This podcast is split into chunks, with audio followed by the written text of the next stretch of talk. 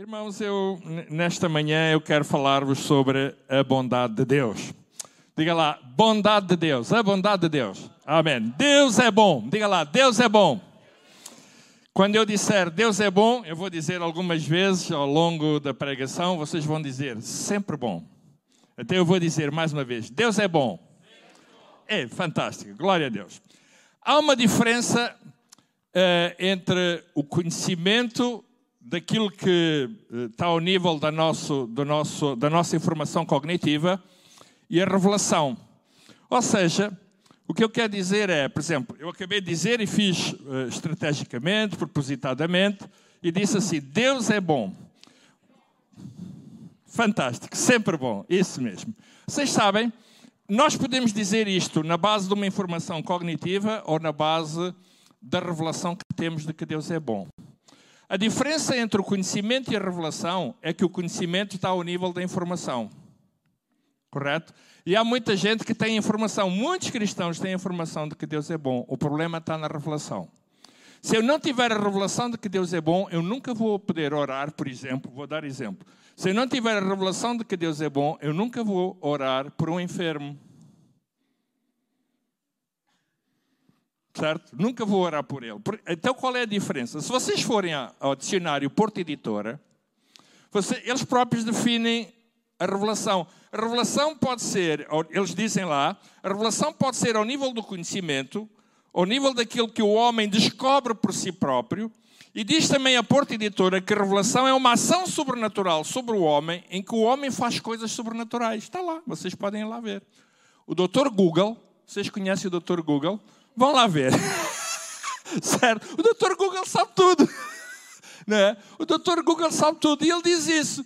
Então, vamos lá ver. Por exemplo, se, se eu tiver apenas a informação de que Deus é bom, sempre bom, sempre bom ok, é apenas uma informação. E se eu encontrar alguém, olha, eh, eu posso dizer que Deus é bom, mas é apenas ao nível da informação. Mas se eu tiver a revelação de que Deus é bom, eu vou orar por aquela pessoa, porque eu sei que Deus pode trazer cura àquela pessoa. Porque a revelação que eu tenho de que Deus é bom não é a mesma coisa que a informação. A informação sempre põe em causa, sempre duvida de alguma coisa. A revelação nunca. A revelação nunca põe em causa nada. Certo? Por exemplo, ao bocado, ali o pastor Jorge estava a falar sobre a, a importância dos dízimos. Se tu tiveres uma informação, tu vais discutir se os dízimos são ou não são bíblicos. Se tu tiveres a revelação, tu nunca vais discutir isso. Certo? Porque a informação permite pôr em causa. A revelação nunca põe em causa. Nunca. Independentemente das experiências, nunca põe em causa. Sejam boas ou sejam maus, a revelação é sempre revelação. Por exemplo, a revelação das promessas. A revelação das promessas de Deus nunca põe em causa. A informação põe. A informação pensa assim: será? Será que? Epá, mas isto já aconteceu de maneira diferente. Isso é a informação que tu tens. Mas a revelação, independentemente das circunstâncias, boas ou más, nunca põe em causa as promessas de Deus. Porque ela é a revelação, ela é a ação sobrenatural de Deus ao teu coração. Certo? Então, quando nós dizemos Deus é bom, é sempre bom. Quer tu tenhas boas ou más experiências. Nós sempre devemos elevar as nossas experiências ao nível da revelação e nunca baixar as nossas, a nossa fé ao nível das nossas experiências. Se tu baixares a tua fé ao nível das tuas experiências, tu estás a trabalhar na tua informação, no, na informação cognitiva que tu tens. E esta é a diferença. Então, se eu não tiver uma perspectiva correta ao nível da revelação, da bondade de Deus, eu nunca vou poder fazer nada em relação aos outros. Nunca vou orar, nunca vou fazer nada. Porquê? Porque apenas tenho uma informação. Deus é sempre bom. Certo? Deus é sempre bom. Quer tu tenhas boas experiências, más experiências. Eu conheço muitas pessoas, olha, eu conheço pessoas eh, na igreja que eu pastoreio, há pessoas que quando têm ótimas experiências, elas estão uau, lá em cima. Há pessoas que têm más experiências, más experiências, elas ficam cá embaixo. Há pessoas, Há pessoas que quando têm, às vezes estão a passar momentos difíceis, elas aproximam-se de Deus. Há pessoas que quando estão em boas circunstâncias, elas afastam-se de Deus. Eu conheço muita gente assim. Às vezes as mesmas circunstâncias aproximam ou afastam das pessoas. Sabem porquê? Porque elas trabalham ao nível da informação que têm. Se tu trabalhares ao nível da tua revelação, quer as experiências sejam muito boas, quer sejam muito más, tu sempre vais ter esta certeza. Deus é sempre bom. Certo? No, no, no Salmo, eh, no Salmo ali diz, tá, tá, tá, vocês têm ali, né? Diz, diz assim, ab, eh, no Salmo 119, versículo 68, Salmo 119, versículo 68, diz: Deus é bom e generoso. Diga lá, Deus é bom e generoso. Esta é a revelação que tu deves ter. Deus é bom e generoso, sempre. Sempre.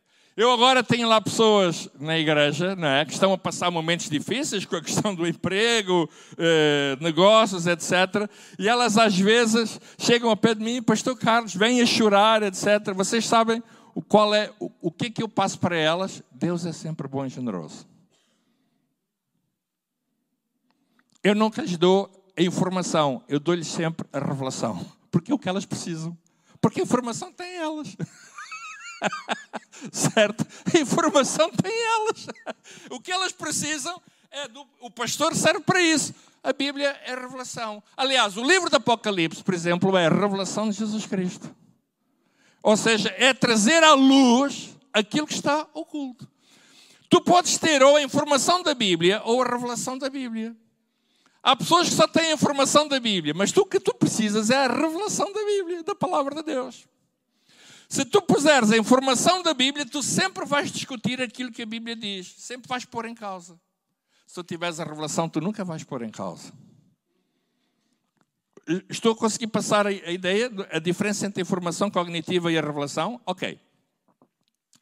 Então diga lá comigo: Deus é bom, sempre bom. Ou seja, a sua natureza, a natureza de Deus é boa. Deus tem uma natureza, certo? Deus tem uma natureza. Deus não sabe ser outra coisa. Eu não. Eu faço atos bons, mas a seguir sou capaz de fazer atos maus. Pergunte à minha mulher. certo? Sou capaz de dar agora uma beijoca, mas a seguir discuto com ela. Certo? Começamos a discutir, eu disse tu não, não, tu disseste, não, não, eu disse, não, não, eu tu disse sim, tal, tal, tal, e depois dou um beijo. Ou seja, eu faço atos bons, atos maus. Deus nunca sabe agir de forma má. Porquê? Porque é a sua natureza, Ele é bom. Certo? Diz lá, Deus é bom. Diga lá mais uma vez, Deus é bom. Sempre bom. Ele não sabe ser outra coisa. Por exemplo, Deus é amor. Ele não sabe ser outra coisa. Eu e tu temos atos de amor, nós temos expressões de amor, nós temos condutas de amor, mas nós não somos amor.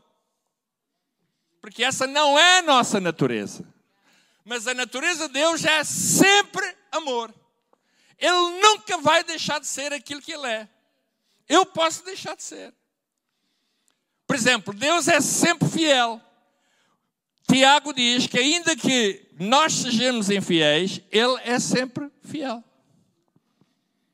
Certo? Estávamos a falar há um bocado sobre a questão da revelação e a importância da revelação de nós entendermos que a natureza de Deus é boa. Sabem, eh, um dia eh, Jesus virou-se para os seus discípulos e disse assim: Quem é que os homens dizem que eu sou?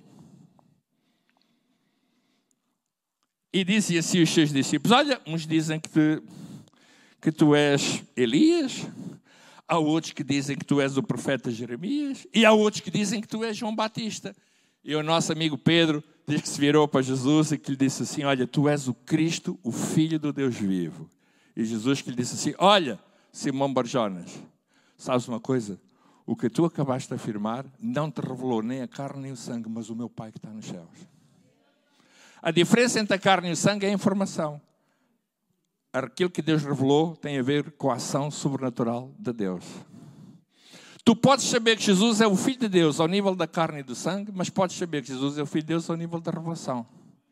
Se tu agires ao nível da carne, ao nível daquilo que é o teu conhecimento, a tua cognição, não é? Tu vais dizer assim: Ah, Jesus é uma pessoa, fantástica, etc. Mas no momento mais difícil, no momento, tu vais colocar em causa. E tu precisas ter a revelação, conforme diz em Hebreus no capítulo 13, no versículo 8, Jesus Cristo é o mesmo ontem, hoje e eternamente. Sempre.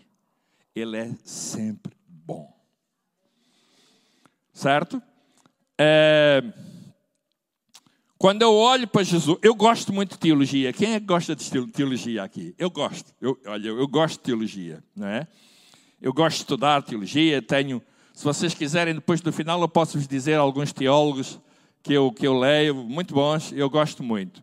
Mas, na verdade, quando eu olho para Jesus, Jesus é a personificação da teologia. Eu olho para ele e está lá a teologia toda.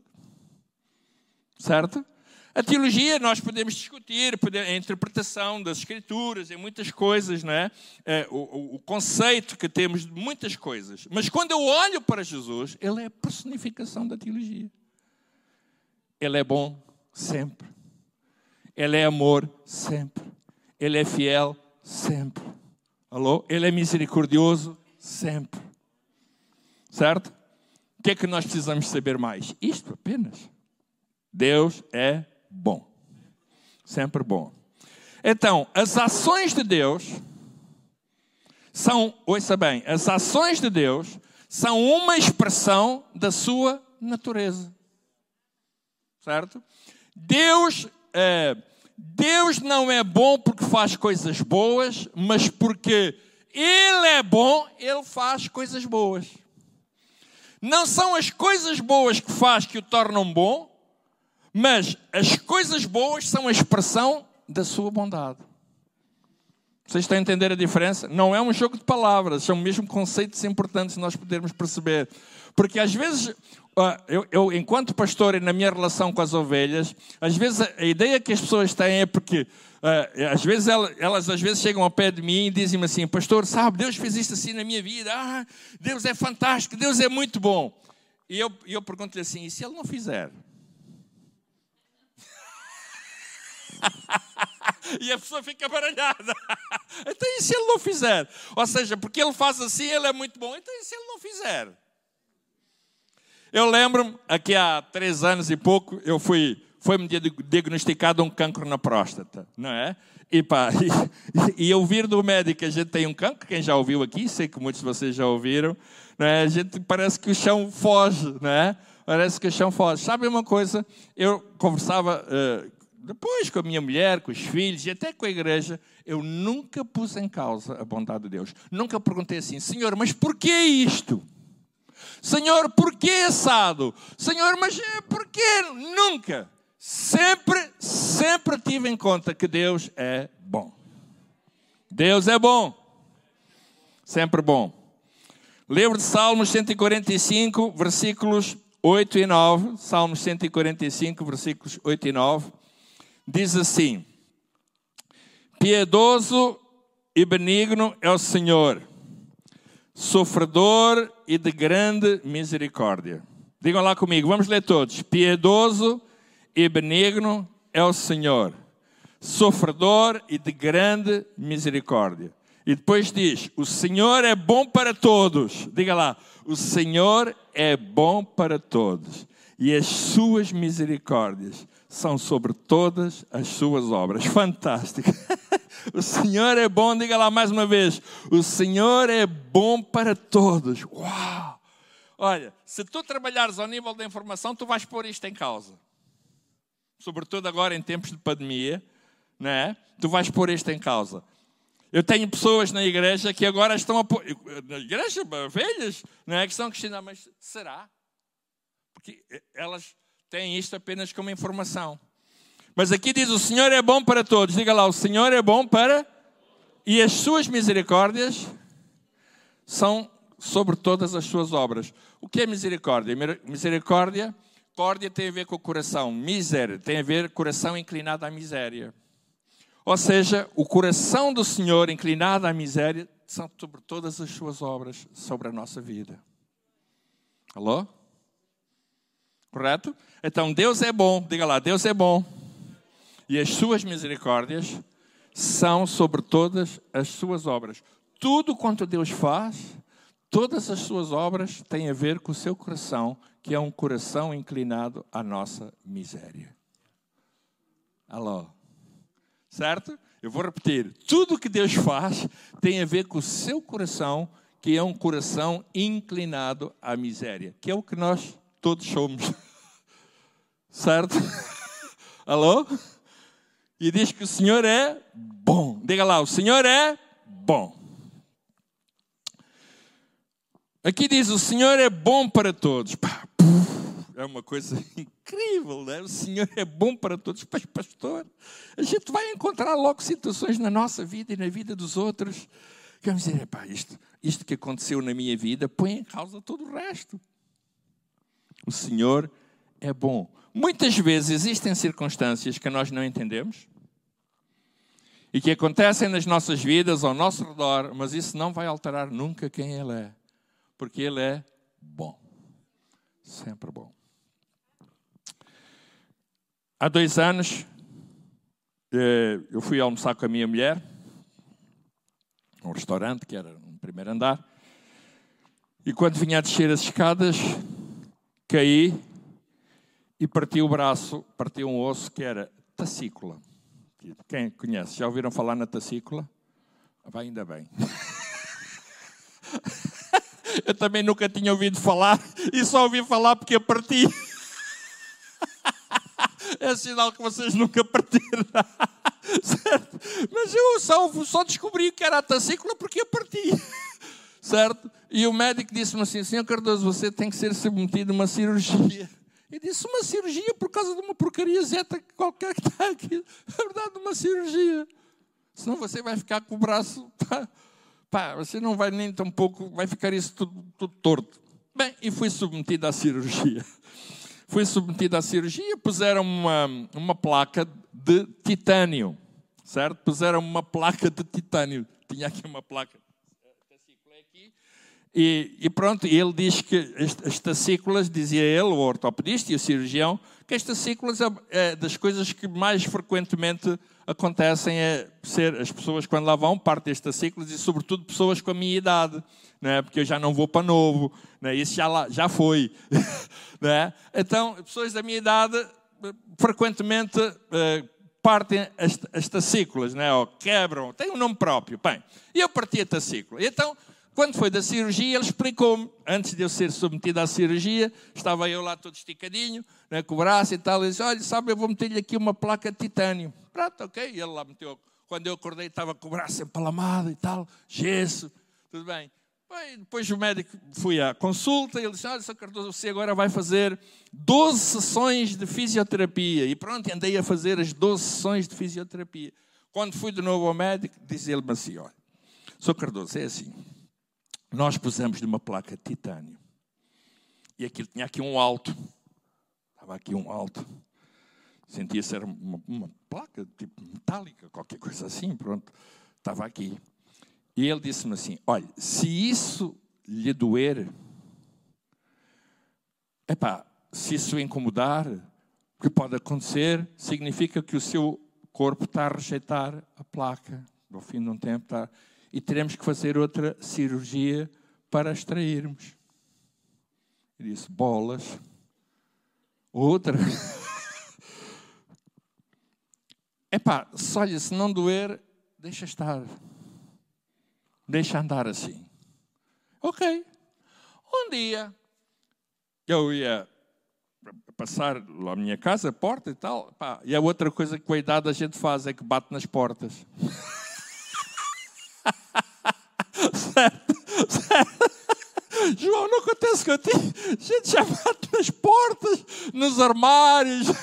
A gente já, pá, e o pior de tudo é que eu batia na tacícula, na placa de titânio. Pá, e aquilo doía-me, começou-me a doer, e eu dizia à minha mulher: é pá, eu tenho que ir ao médico, pá, está-me a doer, né? está-me a doer, está-me a doer, está-me a doer. Bem, ok, tudo bem. Eu estava à espera da consulta para depois ir ao médico e lhe dizer, e possivelmente para me tirarem depois a placa de titânio. Mas um dia, houve aqui em Lisboa um evento para jovens Uh, foi há dois anos, aproximadamente, em outubro, que chamava-se Worship Night. E eu fui com a malta nova, eu e a minha mulher, fomos, e os pastores e coisas, fomos para aí umas 60 pessoas da igreja, com uma série de jovens, fomos ao Worship Night. Eu fiquei lá atrás, isto foi na aula magna, fiquei lá atrás, lá em cima, aquilo era para jovens, os jovens fossem lá para a frente, e ia lá ficar para o fundo. E fiquei lá, discretamente, lá ao fundo, mais a minha mulher, etc. Bem, o pregador era um pregador jovem, e ele estava a falar que muitas vezes nas campanhas que ele fazia, havia pessoas que apareciam lá, que tinham feito operações, cirurgias, com placas, e as placas desapareciam. E eu disse: epá, isto dava-me jeito. certo? eu disse: isto dava-me jeito, pá. Eu daqui a um mês tenho uma consulta no médico e estava-me jeito que a minha desaparecesse. Assim eu pensei, o homem a falar e tal, e começou a dar exemplos e tal, tal. E ele disse: Olha, vamos ficar todos de pé, e, e cancros e não sei o quê, etc. Pá, tudo bem. E eu fiquei. Olha, as pessoas que têm, põem uma mão, ponham não sei o quê, ponham. E eu, pá, pai, não tem nada a perder. Custa nada pôr a mão. é a coisa mais fácil, não pago imposto, não pago nada, ponho uma mão. E, e pronto, e, e, o homem estava a orar e eu pus a mão. Pus a mão. Minha mulher ao lado, o outro pastor ao lado. O camarada acabou de orar. E diz ela assim: agora vocês ponham outra vez a mão e tal, para ver se está lá. Pronto, alguns puseram, outros não puseram, e eu ponho. E quando eu ponho a mão, eu noto que a placa não estava. E eu comecei a olhar assim ao meu redor. Não disse nada à minha mulher, não disse nada ao meu colega Henrique. E comecei a orar. Comecei a dizer: Queres ver pá, que o rei da placa desapareceu? E que o rei da placa desapareceu. Bem, eu saio, sem dizer nada a ninguém, saio sorrateiramente lá do e vou à casa de banho. Vou à casa de banho, dispo-me, daqui para cima, claro, que era onde estava a placa. e começo assim em frente ao espelho, a pôr a mão. Pá, nada. Não havia placa. E eu, glória a Deus, fantástico. Uau! Pá, a placa tinha desaparecido. Encontro a minha mulher, mais os meus colegas. Eu chego lá ao pé, digo assim para eles: Olha, sabe uma coisa?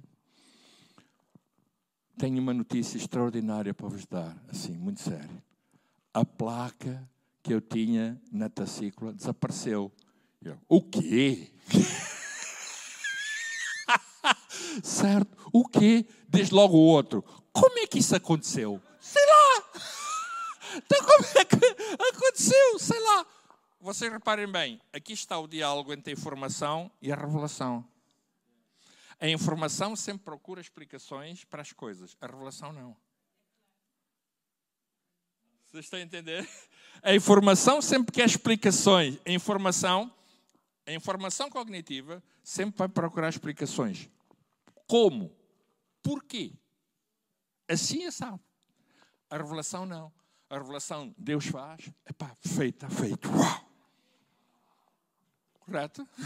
Deus é sempre, sempre bom.